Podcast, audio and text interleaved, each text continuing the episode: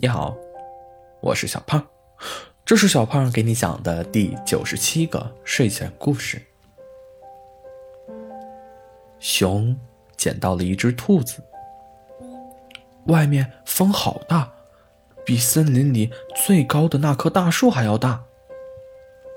兔子张开双臂，和熊比划了一下。所以你是被风吹倒在我家门口的？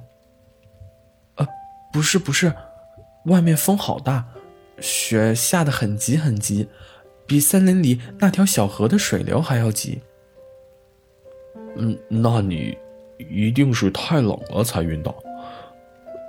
不是不是，外面风虽然好大，雪也下得很急很急，最重要的是，冬天很难找到食物。兔子的小肚子咕噜咕噜的叫了起来。原来兔子小姐是被饿晕的，呃，这里有一些浆果，或许你会喜欢。熊把一大罐蜜饯浆果搬了出来，兔子尝了一口，耳朵一下子竖了起来，眼睛里都是小星星，拿起勺子就开始狼吞虎咽，直到肚子圆鼓鼓的，才打了个饱嗝。这真的是天堂呀！烤着暖炉，吃着蜜饯浆果，还有一个靠谱的熊先生陪着我。呃，兔子小姐，熊欲言又止。你放心，我不会白吃你的，我可以给你打零工，比如端茶倒水、捶捶肩膀啊什么的，我最擅长这些了。兔子舔了舔勺子。兔子小姐，那是唯一一罐的蜜饯浆果，我本来打算靠它过冬呢，那可是整个冬天的量啊。熊笑了起来。兔子小姐的胃口真好呢。兔子憋红了脸。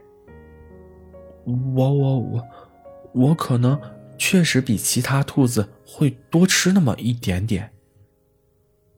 呃，没关系，我们可以一起出门找吃的。但是你不需要冬眠吗？我听说熊都需要冬眠的。兔子抠了抠手指头，嘟囔道：“我们一起待在房间里烤火炉多好呀！”这样啊，呃，那我可能确实和其他的熊不太一样，冬眠这种事情。可以放在春天吗？春天你就可以自己找吃的了，我也可以放心去冬眠。春天也可以冬眠吗？兔子怀疑自己听错了。当然可以了，我们是自由的，无拘无束的，我们可以无所畏惧的选择自己想做的事，不要在乎世俗的眼光，没有谁规定。熊只能在冬天冬眠。外面风好大。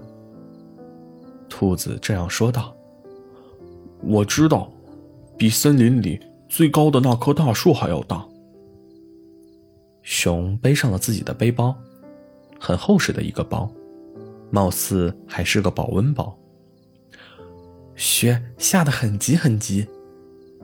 兔子又开始手舞足蹈的比划起来。我知道，比森林里那条小河的水流还要急。熊找了些干粮放进背包里。我们会饿晕在风雪里的，最后晕倒在一个没人知道的地方，然后等死。兔子似乎很喜欢和熊待在温暖的房间里，不太愿意出去。熊一把拉过兔子，把它抱进了背包里。哎哎哎！兔子惊恐道：“你不会把我当干粮了吧？”走了，出门找吃的。熊背上背包，背包里面很暖和的，风吹不到你，雪也淋不到你，里面还放了干粮，你也不会饿晕的。哦，兔子不再言语，只露出了自己的小脑袋，安静地趴在了熊的背上。熊的背坚实又温暖，就像一座小山一样。兔子小姐，我们发现宝藏了！这里的庄稼地有一个大南瓜，地上还遗留了一些玉米。南瓜派，玉米棒。兔子赶紧擦了擦自己的口水。我来搬大南瓜，你来搬玉米。兔子小姐跳了起来。看来只有食物才能让兔子忘记风雪很大。兔子左嗅嗅，右嗅嗅，转头对熊说：“我敢打赌，这片庄稼地下面有许多的红薯，我们可以挖来吃烤红薯。没有烤红薯的冬天还算什么冬天？”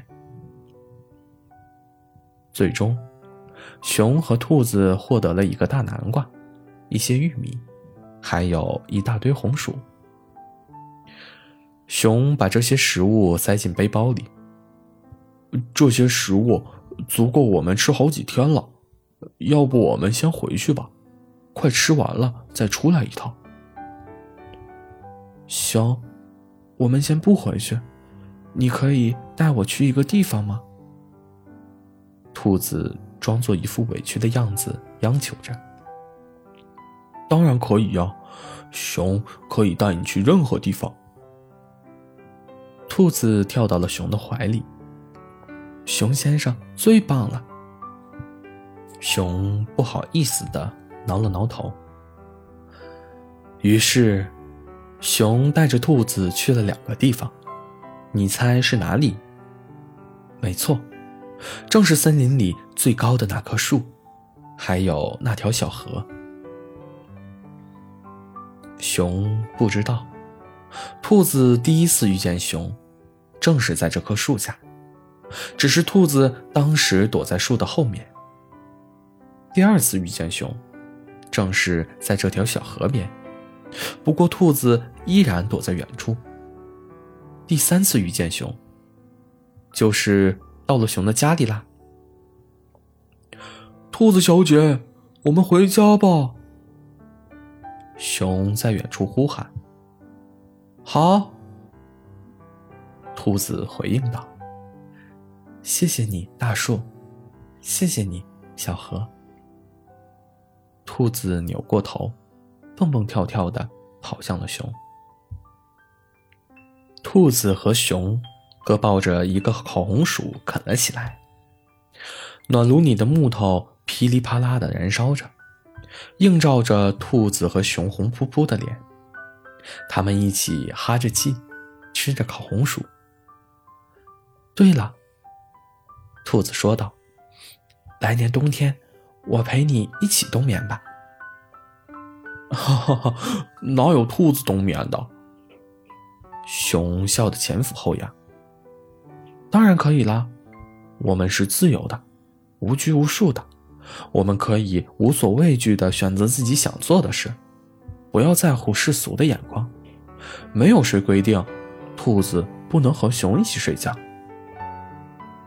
哦，熊突然愣住了。我说，我说啊，兔子一下子磕磕巴巴起来。我是说啊，那个兔子，兔子，它可以陪熊冬眠的。好了，故事讲完了。